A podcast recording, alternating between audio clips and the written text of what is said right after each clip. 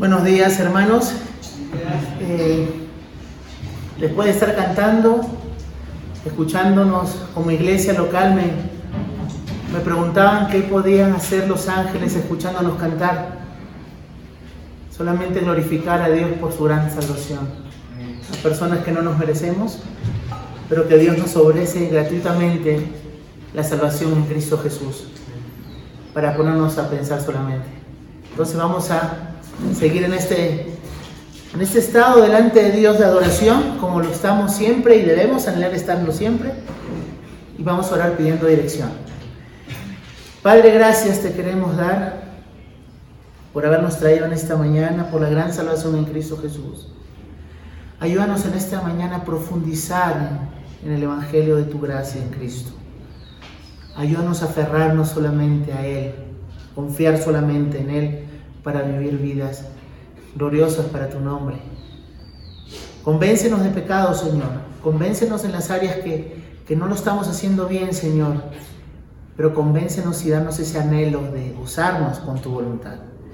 Gracias, Padre, te doy en Cristo Jesús. Amén. Vamos a leer la palabra de Dios en Romanos 14, 13, versículo 13 al 23. Dice la palabra de Dios. Así que ya no nos juzguemos más los unos a los otros, sino más bien decidir no poner tropiezo u ocasión de caer al hermano.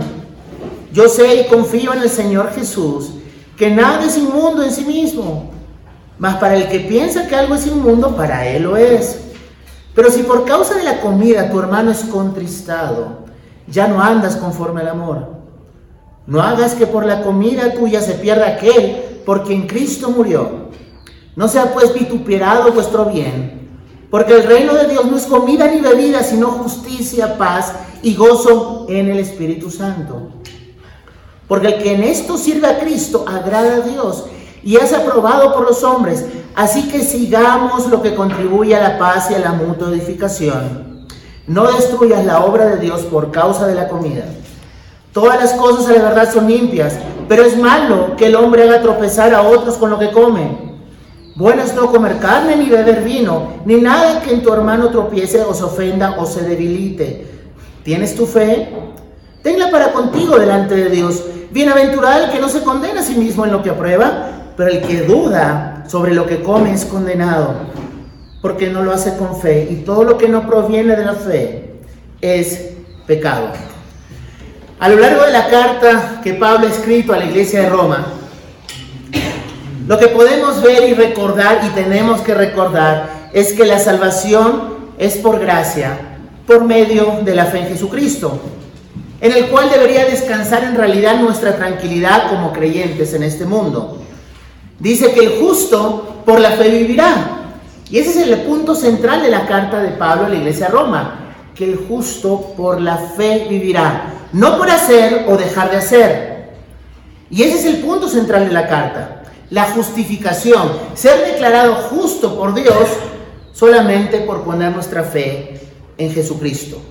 Lo dice Romanos capítulo 5, justificados pues por la fe, tenemos paz para con Dios por medio de nuestro Señor Jesucristo, en quien también tenemos entrada por medio de la fe a la gracia en la cual estamos firmes. Nosotros estamos firmes en la gracia de Dios, no en lo que hacemos o dejamos de hacer. Y ese es el punto que Pablo quiere explicar aquí. Pero ¿cuál es el contexto de esta iglesia de Roma? ¿Qué pasaba en la iglesia de Roma? Recordemos que la iglesia de Roma era una iglesia que estaba compuesta por judíos y por gentiles. Los gentiles podemos llamar en ese tiempo era todo aquel que no era judío, el resto del mundo, aquellos que no habían recibido la ley de Moisés, por llamarlo así. Los judíos que habían entrado en un pacto con Dios y tenían los mandamientos que Dios les había dado. Entonces, habían algunos que se aferraban todavía, judíos que se aferraban a la ley ceremonial. Puedo comer esto, no puedo comer esto, tengo que vestirme así, tengo, a estas personas puedo visitar, a estas no puedo visitar. Y muchas cosas estas eran las principales diferencias que había entre judíos y gentiles que Pablo quería tratar. Judíos salían de la ley, entendiendo el Evangelio, y a otros les costaba. Algunos gentiles salían del paganismo, de sacrificar cosas para sus ídolos, para sus falsos dioses, y les costaba esto. Imagínate un pagano, alguien que hacía sacrificios a sus dioses, saliendo de eso para que se le obligue a cumplir una ley que ni siquiera salvaba, porque el propósito de la ley nunca fue salvar. O imagínate un judío saliendo de las leyes ceremoniales y siendo presionado por otros para comer carne sacrificada a los ídolos. Porque finalmente los ídolos no son nada, ¿no? Pablo describe en estos pasajes a creyentes de dos tipos, por llamarlo de una manera. Creyentes al fin y al cabo, y eso tenemos que tener claro. Ojo, son, ojo, ambos son salvados solamente por gracia, por medio de la fe en Jesucristo. A unos les dice débiles y a otros les dice los fuertes en la fe. Pero ¿cuál es la definición de débil de la fe? Son personas que todavía están restringidas por algunas prohibiciones no morales, algunas tradiciones, algunos hábitos, algunas cosas de su vida pasada que se aferran a ellos y les hacen muy difícil disfrutar de la libertad que ahora tienen en Cristo. Pueden privarse de algunos alimentos, ellos sienten que no tienen que comer esos alimentos, hay cosas que no pueden beber, sienten que no pueden beber algunas cosas. Pueden estar comprometidos con algunos días, fiestas, santos, sábados. Y pueden estar en nuestro tiempo ahora saliendo de un trasfondo bastante legalista. Pueden pensar que comer carne está mal. Pueden sentir que está mal hacer cualquier cosa que se relacione hacer algo, por ejemplo, el domingo. No, el domingo para eso no puedo hacer nada. Algunas personas pueden sentir que está mal usar maquillaje. Algunas personas pueden sentir mal que está usar mal eh, falda, pantalón, que ir al cine es malo, que ir a la playa o a la piscina es malo, que jugar billar es malo, que jugar ping-pong es malo, que usar cierto tipo de cortes de pelo es malo. Esos son los que Pablo describe como cristianos débiles. Porque la persona débil pierde en realidad el enfoque del Evangelio. La salvación solo por fe, sin obras. No entiende la conducta que la fe conlleva. Esa persona no entiende que cuando uno capta el significado de la justificación solamente por la fe, las preguntas en cuanto al uso de comer la carne o el vino o de los días especiales se vuelven irrelevantes. Se vuelve una cuestión de opinión, pero no algo que Dios dice. Y los débiles, por lo general, son los más fervientes y diligentes cuando se trata de agradar a Cristo. Muchos podemos pensar que esos son los fuertes, ¿no? Los débiles son los que al no descansar en la gracia de Dios y en la justificación solamente por fe en Cristo Jesús, son más escrupulosos y quieren agradar a Dios por sus propias vidas. Pero ¿cuál es la definición del fuerte en la fe? Los cristianos fuertes son aquellos que entienden su libertad. Entienden que son libres en Cristo de cualquier ceremonia, prohibición, tradición. Están libres de cualquier ritual religioso ya no tienen que observar los elementos de lo externo del antiguo pacto y lo entienden. Son libres para disfrutar todas las cosas buenas que Dios les ha proporcionado. Es alguien que sabe que es salvo por el Evangelio y que por lo tanto entiende hay áreas en las que tiene libertad, pero cuyo amor por la libertad podría hacerlos descuidados e insensibles. Son personas que aman más su libertad que a Cristo y a los hermanos. Esos son los que Pablo aquí dice que son los fuertes en la fe. Y el propósito de la enseñanza es que podamos convivir entre creyentes fuertes y débiles porque nuestro descanso está en Cristo. Lo primero que quiero que veamos en este pasaje es que tenemos que recordar nuestra posición. Todo este pasaje empieza con así que, por lo tanto, como consecuencia de, consecuencia de qué? Tenemos que entender que Pablo ha dicho en los versículos del 1 al 12 que nosotros nos tenemos que recibir y aceptarnos unos a otros en el Evangelio. Porque todos somos hijos de Dios y hemos puesto nuestra fe en Jesucristo si nos hemos arrepentido. Si nos arrepentimos y pusimos nuestra fe en Cristo, acerquémonos, aceptémonos todos porque somos aceptados en Cristo. Y que no tienes derecho a juzgar al, siervo de otro. Que tú no pagaste por el otro. Tú no eres su juez para condenarlo. Porque tú vas a rendir cuentas delante de Dios, porque delante de Dios se va a doblar toda rodilla. Y entendiendo que el juicio que se nos va a hacer va a ser en Cristo Jesús, o estás en Cristo o no estás en Cristo. Ese es el único juicio. Todos hemos pecado y estamos destituidos de la gloria de Dios. No hay justo, no hay uno. No hay quien entienda, no hay quien conozca a Dios ni quiera conocerlo. El juicio va a estar dado en Cristo Jesús. ¿Crees o no crees? Y eso va a dar una vida totalmente transformada, pero aquí vemos que en ese camino hay personas que son débiles y hay personas que son fuertes. Dios nos ha salvado, Él es solamente juez, Él nos va a preservar. El que comenzó la buena obra las va a perfeccionar hasta que Cristo venga. La vida eterna no se trata de hacer o no hacer, sino de Dios mismo. Él es la vida eterna. Yo soy el camino, la verdad y la vida, dijo Jesucristo. Y aquí dice que no nos juzguemos unos a otros. Dice aquí en la palabra de Dios, no nos juzguemos unos a otros. ¿Qué quiere decir juzgar? Es la palabra crino en griego y es un juego de palabras lo que está aplicando aquí Pablo. ¿Sí? No juzguemos unos a otros, sino juzguemos en hacer algo. Pero ¿cómo es eso? ¿Juzgar o juzgar? Lo que pasa es que la primera significa no ponerte en el lugar de Dios como juez y la segunda significa tomar una determinación. No te pongas en el lugar de Dios para condenar a aquel que Cristo salvó y no por sus obras, sino solo por gracia. Y en lugar de juzgar, tienes que tomar una determinación. ¿Y cuál es esa determinación que tenemos que tomar todos como creyentes. No importa si en las características que he dado te sabes fuerte o débil, porque todos tenemos de algo. Simplemente la determinación es decidir no poner tropiezo u ocasión de caer a tu hermano. Esa es nuestra determinación. ¿Qué es una determinación? Algunos determinan el día lunes voy a hacer dieta. Algunos lo hacen, algunos no.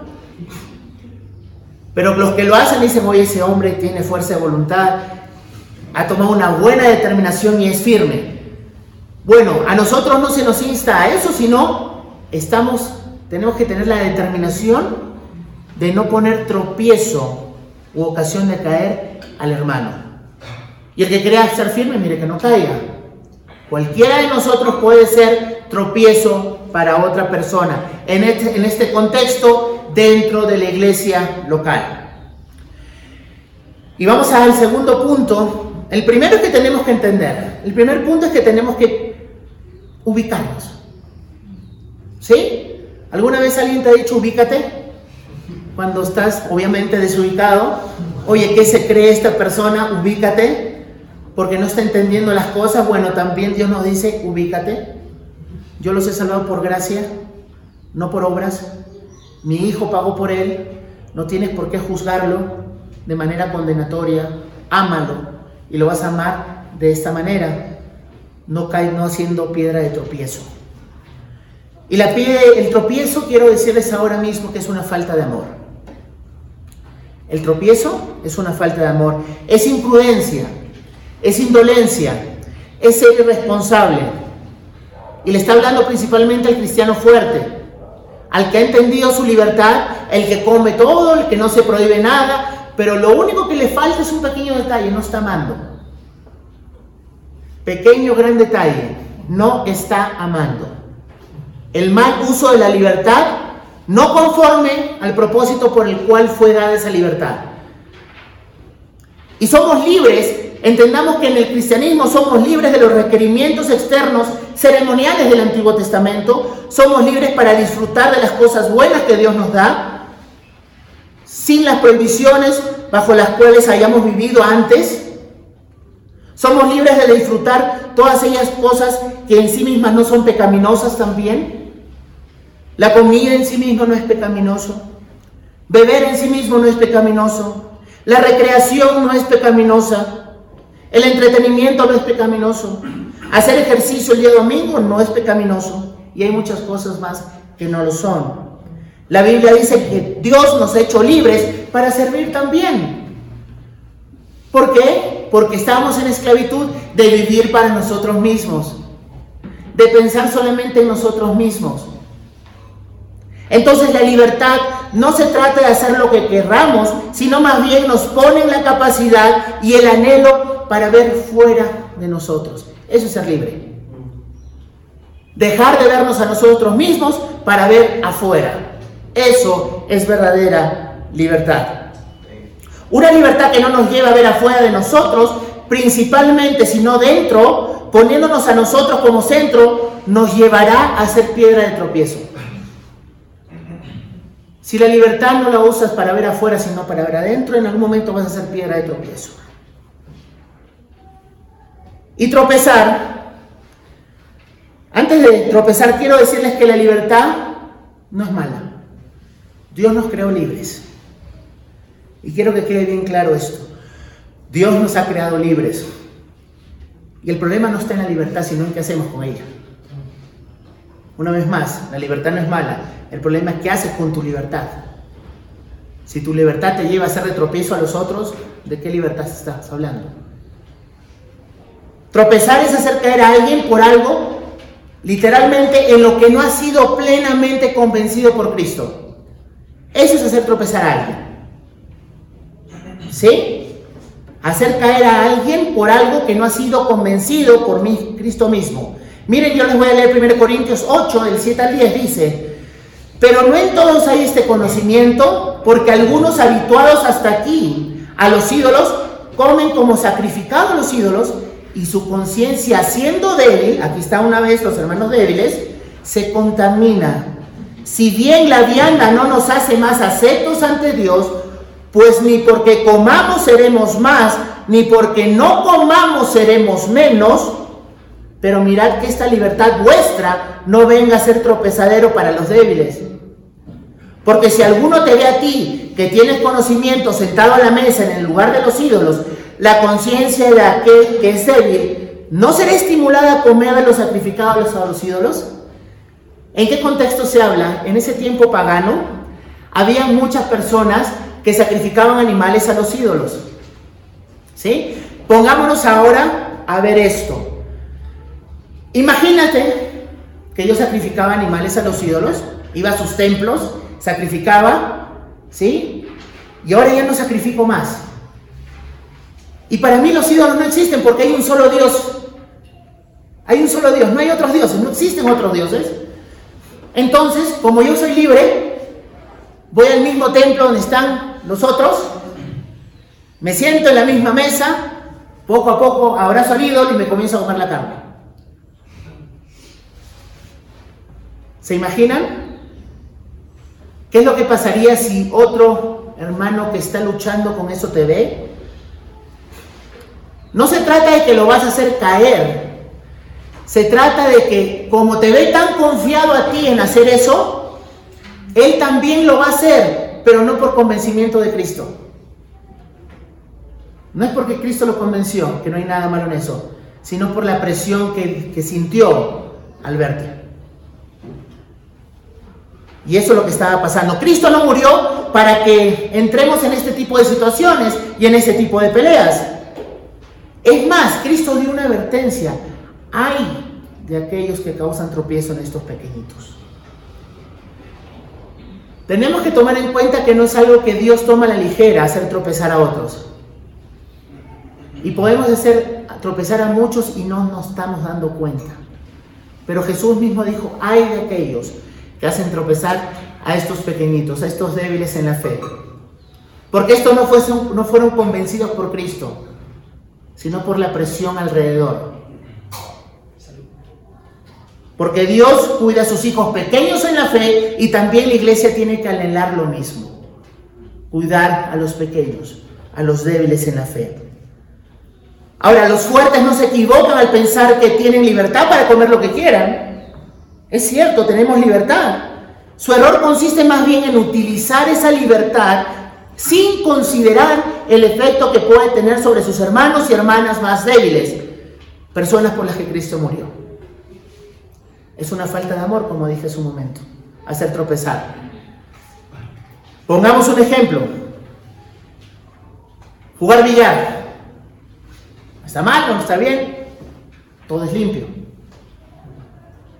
Entonces yo he sido convencido que no hay nada de malo jugar billar y voy a jugar billar y me veo un hermano que todavía lo considera pecado, aunque no lo es. ¿Sabes lo que vas a producir en esa persona? Dolor, angustia. ¿Qué pasó? Va a querer predicarte el Evangelio. Va a decir arrepiéntete. Se va a doler, no va a dormir por las noches, va a estar orando por ti para que dejes de jugar billar. Eso es lo que se produce, es el dolor que puedes producir en el débil en la fe. Entonces tenemos que ser cuidadosos, pero no, no es pecado hacerlo. Y tenemos que tener claro también eso. El tropiezo, dice la misma palabra de Dios, que es malo. En el mismo texto dice que es malo. Contrista, entristece. Lo acabo de decir, entristece al hermano. Y ni que hablar de otros temas polémicos como por ejemplo el, alcohol, sin hacer apología al alcohol. Cuando tú conversas con un hermano y, dices, oye, sí, yo tomo, el hermano, algo hay adentro, hermano, del débil en la fe, que dice, algo no está bien, ¿qué está pasando? Porque a veces creemos que se trata de hacer o no hacer. Y de eso no se trata el reino de los cielos, como lo vamos a ver más adelante. No son de cosas externas, pero contrista, es falta de amor. Porque dice la palabra de Dios, pero si por causa de la comida tu hermano es contristado, ya no andas conforme al amor. Cuando tú de un modo deliberado haces algo que sabes que es grave para tu hermano en la fe, no estás haciendo amoroso. Cuando intencionalmente hacemos lo que aflige a otro, no estamos siendo amorosos. Ah, yo soy libre en Cristo, entonces no me importa lo que piensa el hermano. Una libertad que no es responsable y que no deriva del amor. Y tenemos que ser cuidadosos. Otro punto que quiero que veamos ahora en el mismo texto es que no destruyas la obra. No destruyas la obra de Dios por causa de la comida. Aplicado a la iglesia significa estropear. En ese momento se discutía por la comida y generaba mucha desconfianza mutua, finalmente había división de una congregación. Y entendamos algunos puntos. Número uno, no destruyas porque no es tuya la obra. No es tuya la obra. Si no vas a ayudar, mejor ni te metas, alguna vez escuchamos, ¿no? La obra no es tuya. La obra es de Dios y eso debería preocuparnos. Para bien y para mal, no, preocuparnos porque sabemos que el que empezó la buena obra la va a perfeccionar. Pero preocuparnos de no destruir algo que Dios está construyendo. Y aquí está hablando más de algo espiritual. ¿En qué sentido? Tú puedes hacer que un hermano, por lo que ve que tú haces en tu libertad y por ser falta, tener falta de amor por él, puede ser que ese hermano entre en tristeza, decaiga espiritualmente, ya no quiera saber nada de Dios, por algún tiempo. Tal vez que no vaya a la iglesia por algún tiempo. Que caiga su ministerio o el ministerio que Dios le ha dado y que ya no quiera seguir adelante. Simplemente por no utilizar tu libertad con responsabilidad que deriva del amor. Dios empezó la buena obra y la va a perfeccionar. No está hablando aquí de una destrucción para condenación eterna. Está hablando de un tiempo en que ese cristiano puede estar muy, pero muy triste. Muy, pero muy triste.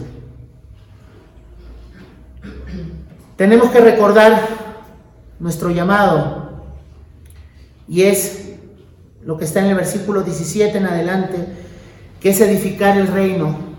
A eso estamos llamados. No estamos llamados a destruirnos unos a otros, sino a construir el reino, edificar el reino. Porque el reino de Dios no es comida ni bebida, sino justicia, paz y gozo en el Espíritu Santo. Justicia, paz y gozo. La justicia es un sentido para decir nuestra posición delante de Dios. La justicia viene de Dios, no de lo que comes o dejas de comer. No es lo que tomas o dejas de tomar. No si juegas ping-pong, si juegas billar o no. No si te maquillas o no. No si te cortas de una manera el pelo o no. La justicia es en Cristo y en la obra perfecta, que Él cumplió toda la ley. Nosotros descansamos solamente en la justicia de Cristo, no en la tuya, por lo que haces o dejas de hacer. Y de eso, definitivamente, de eso va a venir la paz también. Una paz que tenemos que procurar, entre nosotros, porque si la paz vertical se ha hecho por gracia, también por gracia es la paz que tenemos que tener entre nosotros, y no solamente con la iglesia, sino fuera de ella. Y finalmente eso va a producir un gozo. ¿Por qué? Porque finalmente todo esto es resultado de lo, del Espíritu Santo obrando en nosotros. Eso es lo que quiere Dios en nosotros. Y el término paz una vez más tiene que ver con armonía horizontal que los creyentes han de manifestar, anhelar y procurar. Porque el Espíritu Santo es el que está obrando. Edificar el reino, buscar la paz mutua y edificación, dice el versículo 19. Así que sigamos lo que contribuye a la paz y a la mutua edificación. Hemos de vivir de un modo práctico los valores del reino, actuando de un modo conducente a la paz y a la mutua edificación. Los fuertes han de estar más preocupados por el crecimiento de la totalidad del cuerpo más que por su propia libertad y desarrollo espiritual. Una vez más, tenemos que estar más preocupados por la edificación de todo el cuerpo. Pero a veces estamos más preocupados por preservar mi libertad en Cristo para hacer cosas a veces que no convienen también que buscar la edificación de todo el cuerpo. El versículo 18 dice que es un servicio a Dios el hacer estas cosas. Porque el que Cristo porque en el que esto sirve a Cristo en edificar, en no destruir, agrada a Dios y es aprobada por los hombres. Hemos sido librados para servir. Estábamos en la esclavitud del yo una vez más. Dice que esto agrada a Dios. Versículo 18. Recordamos que en Romanos dice que presentemos nuestro cuerpo como un sacrificio vivo, agradable, santo delante de Dios. Que este es el culto racional. Esto es lo lógico que habíamos hablado. Los fuertes necesitan una reordenación de sus prioridades, en la que los valores del reino tengan preferencia sobre los intereses y placeres egoístas. Tiene que primar eso, no lo egoísta. Tenemos que aprender a salir de nuestra zona de confort y no a tratar de imponer nuestras ideas u opiniones personales con, respecto a ciertas cosas e imponérselo a las otras personas. Finalmente los versículos 22 y 23 dice la palabra de Dios, ¿tienes tu fe? Tenla para contigo delante de Dios. Está hablando a los fuertes. ¿Sí? Aquellos que han entendido su libertad en Cristo, pero están siendo egoístas no están amando a las personas débiles. Tienes tenla para delante de Dios. Para con Dios, tenla ahí, en privado. A veces queremos hacer pompones de nuestra libertad. Que todo el mundo mira todo lo que puede hacer en Cristo. Tenla para con Dios. Para con Él. Y más que feliz, bienaventurado, el que no se condena a sí mismo en lo que aprueba. Es una bendición porque ya no hay condenación para los que estamos en Cristo Jesús. Las cosas viejas pasaron aquí, todas son hechas nuevas. No hay condenación. Y el que es fuerte en la fe, por llamarlo así, no se condena en lo que come y en lo que hace. Pero el que duda sobre lo que come es condenado. Y aquí está hablando en el débil para que pensemos en los débiles, porque no lo hace con fe y todo lo que no proviene de fe es pecado. Déjenme darle un ejemplo. Imaginemos que la persona débil está convencida de que consumir cualquier tipo de alcohol es pecado. ¿Sí? Cuando ve a otro creyente haciéndolo, él fácilmente podría decir, bueno, supongo que está bien, porque la presión ejercida por el grupo de los fuertes lo puede llevar a beber. Si él lo hace sin estar verdaderamente convencido de que esto no es lo contrario a la voluntad de Dios, eso va a maltratar a su conciencia. Porque como no fue convencido una vez que toma un sorbito, la conciencia lo mata. Porque no fue convencido nunca por Dios acerca de ese aspecto. Y cuando algo no está claramente prohibido u ordenado en la escritura, no insistas en proclamar tus opiniones ni demostrar tus prácticas. Eso es lo que vemos normalmente, ¿no? El que toma le dice, oye, ¿por qué no tomas? Somos libres en Cristo. El que no toma, oye, no tomes porque... Pecado. Al final, discusiones. ¿De esto se trata el reino de los cielos? No. Se trata de justicia, paz y gozo en Cristo Jesús. Pablo lo que quiere es que los fuertes se guarden para sí mismos sus convicciones sobre cuestiones controvertidas. Eso es lo que quiere Pablo. Los fuertes, tienes tu convicción, ok, delante del Señor. No te condenas delante del Señor, pero cuida a tu hermano, que no lo ha entendido. Cuídalo.